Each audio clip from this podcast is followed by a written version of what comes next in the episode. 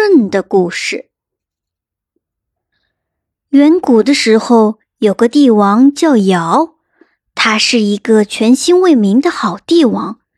但是他的儿子品行极差，尧怕儿子继承王位后祸害人民，于是就派人到民间去寻访一位贤士来继承王位。几年后，人们终于在归水河畔找到了一位贤士。他的名字叫舜，这里的黎民百姓都赞扬舜的品德。舜的出身很苦，他出生不久，母亲就去世了。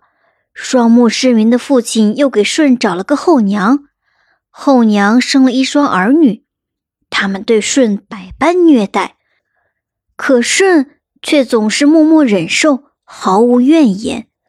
但是后娘仍然容不下舜。就叫他离家独居，出去自谋生路。舜来到骊山脚下，开荒种地。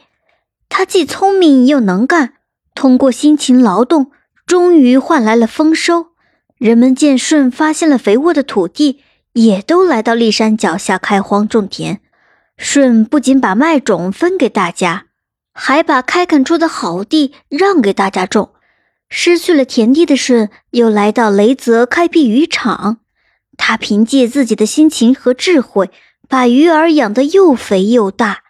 这时，又有许多人赶到雷泽来，舜仍然十分谦让，又把渔场让给了大家。失去了渔场，舜又来到河滨制作陶器。他心灵手巧，制作的陶器既美观又耐用。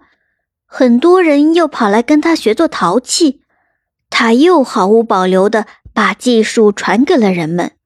舜走到哪里，人们就跟到哪里，大家都说跟着舜准能过上好日子。尧知道了这件事，十分高兴，但他为了稳妥起见，就先将两个女儿娥皇和女英嫁给了舜。叫他们在和舜共同生活中进一步观察舜。每隔一段时间，娥皇、女英中就一个去尧那里汇报舜的表现。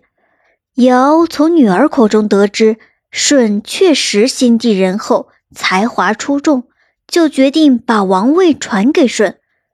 但慎重的尧还是决定让舜再经受一次考验。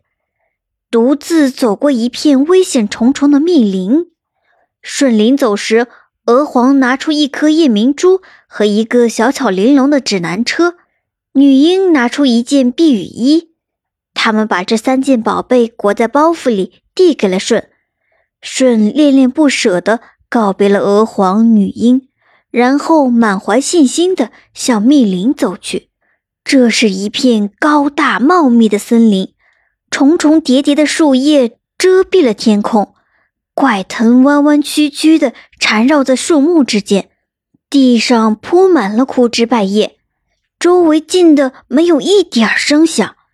恐惧像一只大手抓住了舜，舜定了定神，从包袱里取出那个小巧玲珑的指南车，辨别好了方向后，便坚定地向前走去。走了一会儿。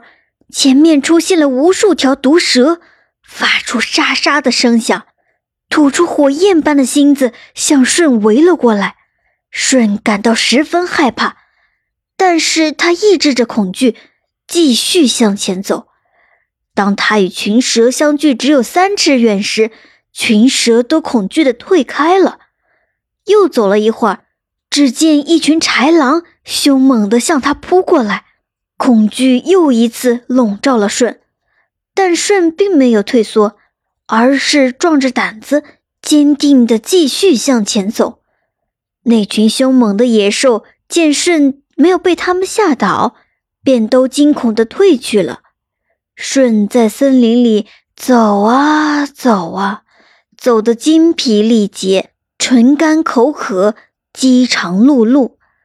就在他想坐下来吃一点东西的时候，忽然一片黑暗笼罩了密林，他什么也看不见了。这黑暗带来的恐惧胜过了毒蛇猛兽，舜吓出了一身冷汗。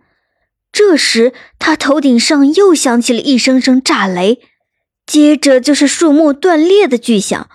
暴雨借着风力，鞭子般的打在舜的身上。